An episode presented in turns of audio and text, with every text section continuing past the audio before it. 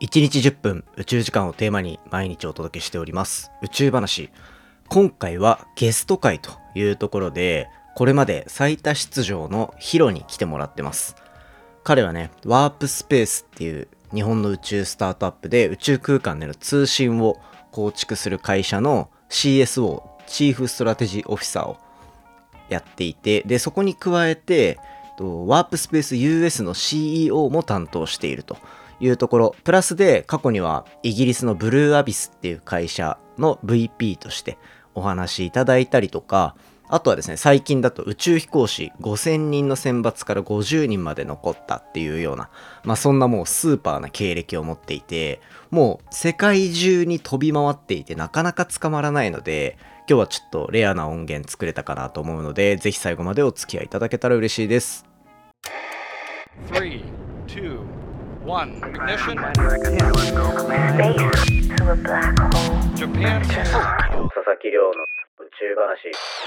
今回はですね久しぶりのゲスト登場というところでいろんな宇宙のお仕事しまくってて最近大変忙しいヒロに久しぶりに来てもらいました。よろしくお願いします。よろしくお願いします。お久しぶりです。お久しぶりで前すね。回からもう、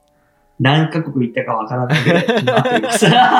そうなんですよ収録してもらおうと思っても日本にいないからそうね。時差でね、しかもそうなん合わせにくい。多分もう今回で8回目ぐらいだと思うんですよ出てもらうのですよね。いろんな肩書きで出てますからね。ワークスペース、スペースタイド、ブルーアビス、あと個人みたいな。そうでそうそうそうすよね。2回ずつぐらいですよね。うん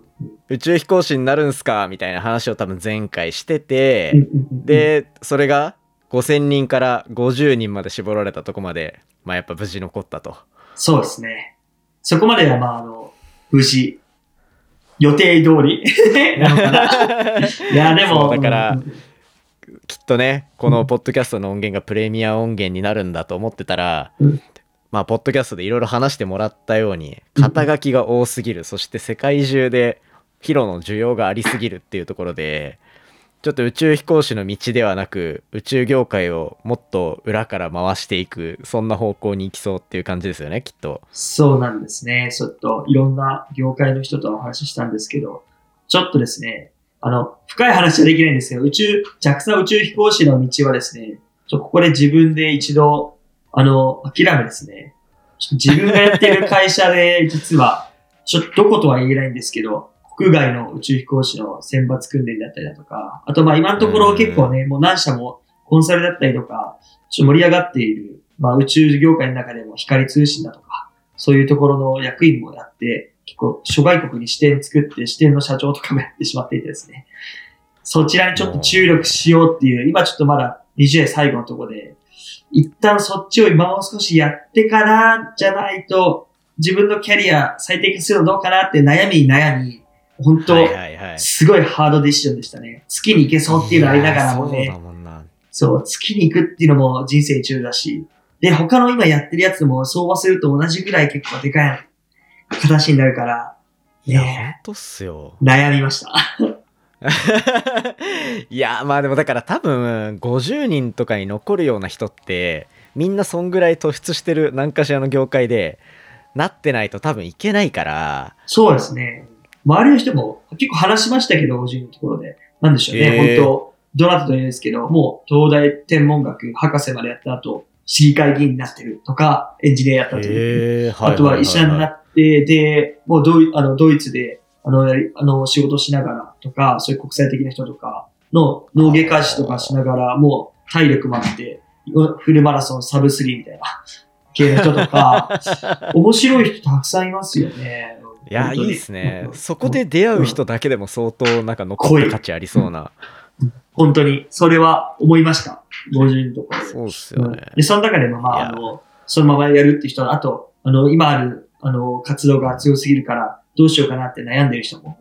宇宙飛行士になりと、ああー。の、副業もできないですし、一旦全てを捨てて、ね。あの、そうなんですよね。月に行けるかどうかとか、私の場合も月に行くっていう結構大きな一大目標があって、それが一番で、すよねえそう、実際実現できるとしたら、国の宇宙飛行士一案としてあるじゃないかっていうのがやっぱあったんですけど、それがいつかっていうのはまだわからないので、それはもう国のう政治のっていう人も他にももういましたね、数人ぐらい。あのみんな優秀は優秀ですけど、なるべきなのかなる人は。それってだから50人まで残ったのに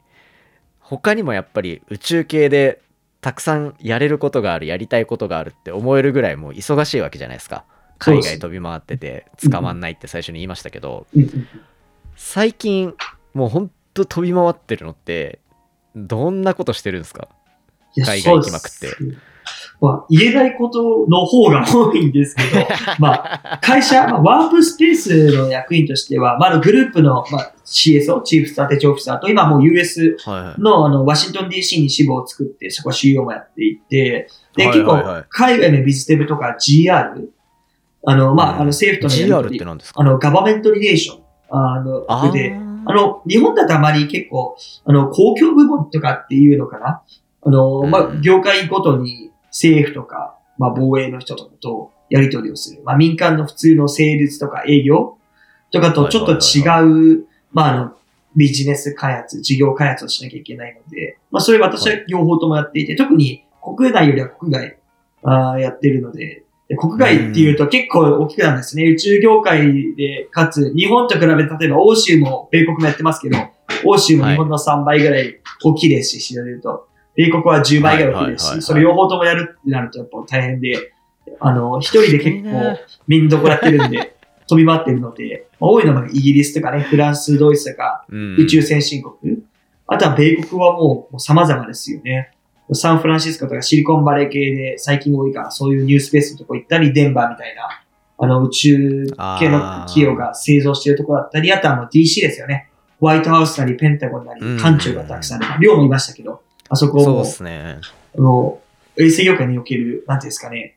もう、一番重要とも言えるハブではあるんで、あの、トップトップのね上上流層の決定が行われるの結構あそこなんで、エンドユーザーもね、政府は前は大きくて、そこにほとんどの政府機関はありますし、NASA ああだからワープスペースのアメリカ支部はワシントン DC になったみたいなのあるんですか？そうですね。まだあの、いきなり製造をやり始めるわけではなくて、まあ、ビズデブ、うんあの、事業開発っていう面での、まず、一拠点目なんで、まあ、あの、拠点がないとできないことってあるんですよね。法人がないと、そもそも、あの、関われるものに制限があるとか。確かに確かにそういうということかことで、一旦、あの、小さいので作って、私が CEO になってます。で、今のところ2ヶ月に1回ずつぐらいも、あの、1、2週間行って、あの、まあ、普段はオンラインでできるところはオンラインでやってしまって、やっぱリアルで会わないといけないところとかもあるので、あのね、うんホワイトハウス内じゃないと、オフでしか話しないとかね、メンタルとかはいはいはいね、そういうところとかも、実際自分でもやってはいるので、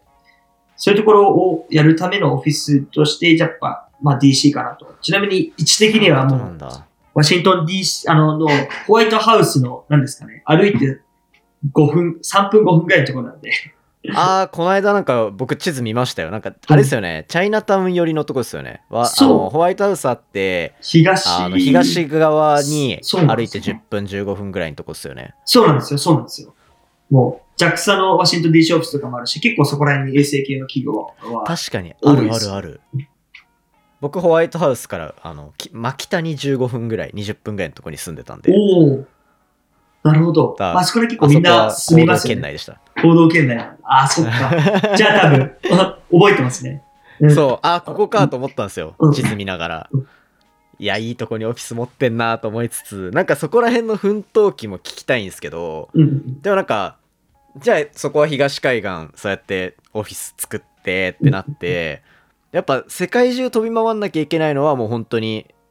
あの、アメリカ限らず、ガバメントリレーション、とかそうですね。お客さんに会うとか？お客さんもそうですし、あと自分あの、チーフストラテジーオフィサーとして、あの、どっちかというと、営業ばっかやってると思われがちですけど、開発の方もね、ちょっとあの、どういう商品を作った方がいいかっていうのを、顧客のニーズに合わせて、開発合わせていくっていうこともやってるの、たまに開発パートナーのところに行って、自分前に行くみたいな。あの、技術者をね、オンラインで入れたりとかしたりしなかったりもするんですけど、技術的なところも、はいはいあの、ある程度、まあ、バックグラウンドが物理っていうのもありますし、わかるので、見に行って、はとかもありますね。物を見に行くとあか、重要なのでど、そういうことか。うんだからやっぱほ実際に行くっていう重要性は結構でかいからこそ。大変だけど飛び回るっていう。そうですね。一回ぐらい見ないと、オンラインだけだとね、結構細かいとこ、わかんないとこあるじゃないですか。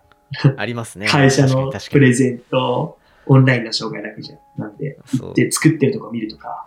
あの、役員全員でやっておくとかとこもある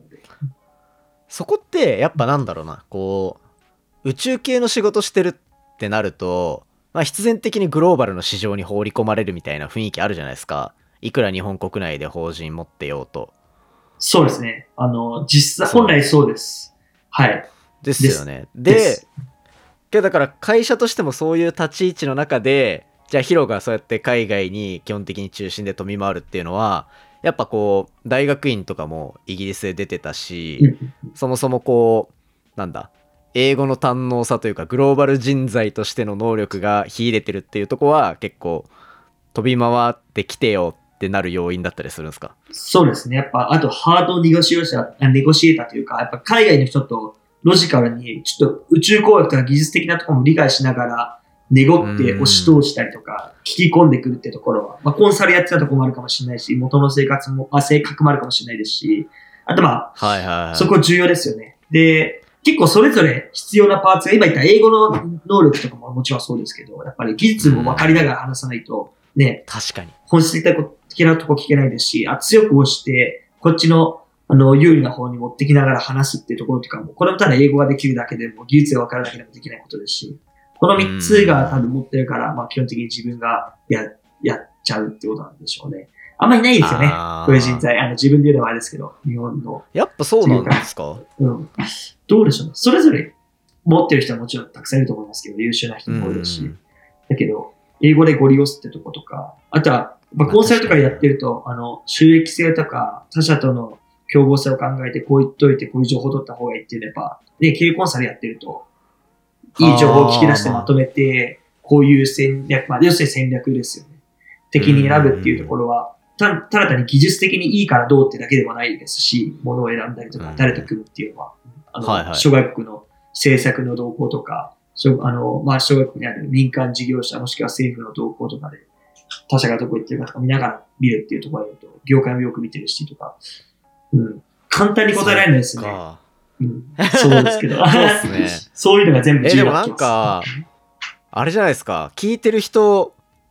目線で見たらなんか思ったよりちゃんと宇宙ビジネスもちゃんとビジネスなんだなって感じしますよね今の話聞いてたら。おうあ、そうかもしれないですね。日本、ちょっと言い方は悪いんですけど、日本だけ見てると結構ね、突飛なものが出ててビジネスになってるんですっていうニュースは見て、そうなんだと思ってるけど、うん。しょ日本より諸外国の方が本当、なんでしょうね、あの、収益化していたりとか、もっとあ。異業種にもサービスを提供して使われてたりとか、まあまだ缶がエンドユーザーともありますけど、ももっと産業になってますね、ロケットでもなんで。そうっすよね。だってなんかこ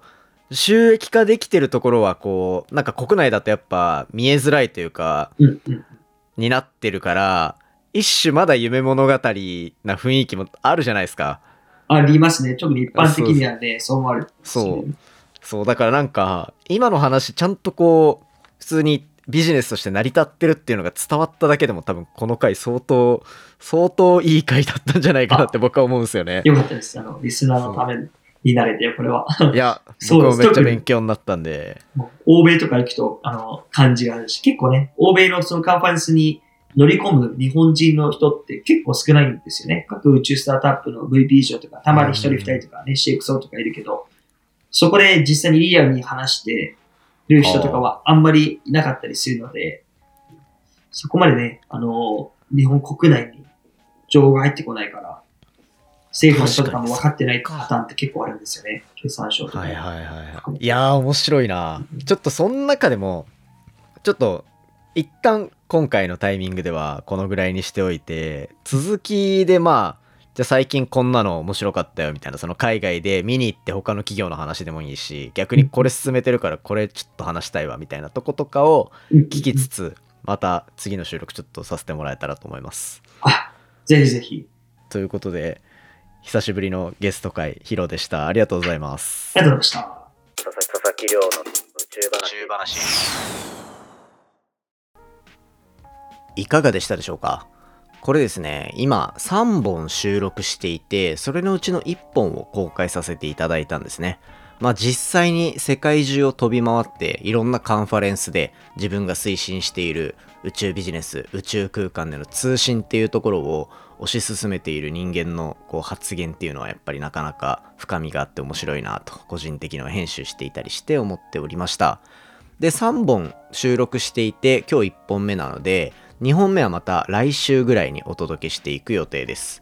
2本目の中では世界中の宇宙カンファレンス出ていく中でこのトピックが今宇宙ビジネスの中で熱いなっていうところをまあ肌感ベースでそして実際の事業展開っていうところの事例も用いながらいろいろお話ししていただいてますのでぜひ来週公開の音源楽しみにしておいてください。それではまた明日お会いしましょう。さようなら。